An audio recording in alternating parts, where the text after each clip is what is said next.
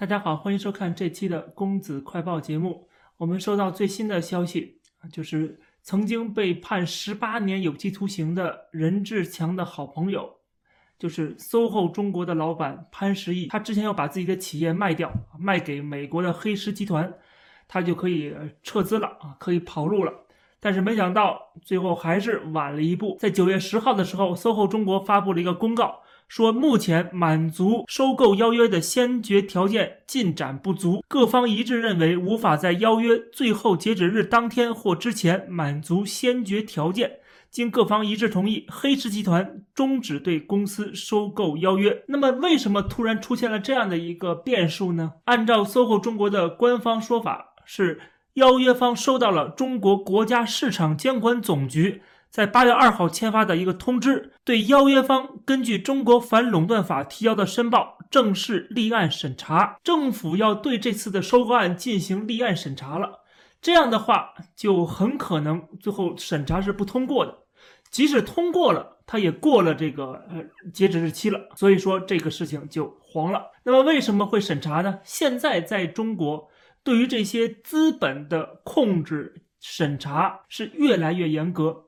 所以说，实际上还是卖晚了，就是潘石屹把自己企业卖的太晚了。当然了，可能他很早就想卖，但是没有人买啊。有可能是他现在才找到一个买家。他的好朋友任志强没有被判十八年有期徒刑啊，这么严重的一个政治罪名的话，他可能也不会有太大的问题。但是因为不仅他的好朋友是有政治上面的问题，而且他的儿子现在还被通缉，这两个人都跟潘石屹关系很密切。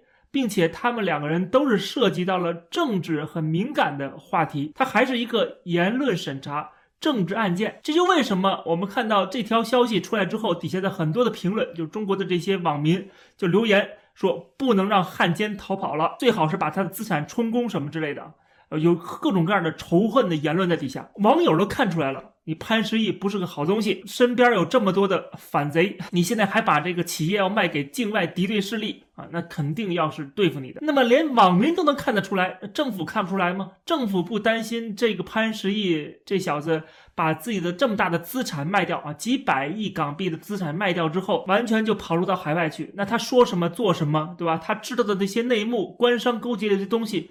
难道不都是爆出来了吗？怎么能够让你在中国无牵无挂的，对吧？你儿子现在被通缉在海外，不敢回国；你的好朋友现在监狱里边。所以说，潘石屹是一个极为敏感的人物，他过去又是这么的风光，有这么多的光环，很多人都把他捧成一个企业家的明星人物。所以说，这样的一个人，他去做这么大的一个资产的变现，当然是受到政府的审查了。那这里边就有很多的不可控因素，黑石集团。当然不愿意承担这些风险了。我们要知道，中国的所谓反垄断法啊，它是针对企业的垄断吗？SOHO 中国把它的这个资产卖给黑石集团，它在中国并不算是一个真正的垄断企业。但是问题是，这个反垄断法它针对的是它任何它觉得有风险的，不管在政治上的有风险，在金融上有风险，在其他的啊贸易上有风险，就是在任何情况下有风险的，它都要进行管控。这种管控实际上当然是对这些民间企业之间的这种并购啊、民间资本的这个扩张啊，是有一种打压。而这种打压实际上说白了，就是不能让私有企业、民间资本壮大。这个国家最大的就是党，必须是党国最大，党管的这些国企、央企最大，这些民营企业要控制你，不让你做大。不让你形成某种的垄断，或者即使你不垄断，你跟海外的资本的勾兑啊，也是非常的警惕的。另外就是，如果你已经在过去做大了，就要一刀一刀把你都切割。这是为什么对阿里巴巴动手，为什么对腾讯动手？从这儿可以看出来，他并不是希望这个民间的资本。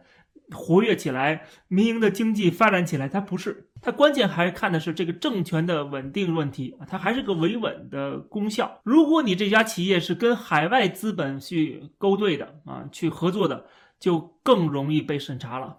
再加上，如果这个人又是一个黑名单上的人物，或者是政府盯紧的一个敏感人物的话，那不审查你审查谁呢？所以在一两年前我开始做这个节目的时候，我就讲到说，这个中国的富豪企业家。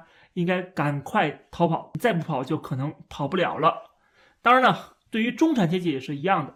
而今天我们看到了潘石屹，就是因为跑晚了，所以他跑不了了。这时候我们就想到了潘石屹的太太张欣曾经接受外国记者采访的时候，他讲到中国人最需要的不是食物，而是民主。他甚至还预测说民主会在中国实现，而且不需要二十年的时间。过了这么些年。张欣的这句话犹言在耳，可是现实是什么呢？不仅中国没有能够实现民主，中国的这些精英阶层先富起来的人物，却纷纷的要逃离这个不民主的国家。他们过去实在太乐观，也太天真了，现实狠狠地打了他们的脸，他们自己也要承担误判中国的代价。下边只有一个问题，就是你到底是想保钱还是想保命？如果他不想像他的好朋友一样。像他的儿子一样，如果他不想步这两个人后尘的话，他应该知道该怎么做。这期的节目就跟大家聊到这儿，感谢大家收看，欢迎点击订阅这个频道，我们下期节目再见。